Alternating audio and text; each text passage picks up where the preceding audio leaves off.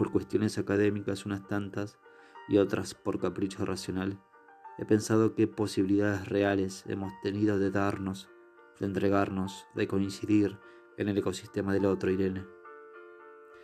Es que vos, con tanto futuro administrado, las cubeteras siempre llenas y el tacho de basura siempre vacío, es que yo, con tan poca metafísica y demasiado presente absurdo, no podrías entenderme acaso, no podría entenderte. Si fuiste pez y yo pájaro, estábamos condenados al suplicio. La teoría, además de laudable y pintoresca, será legítima.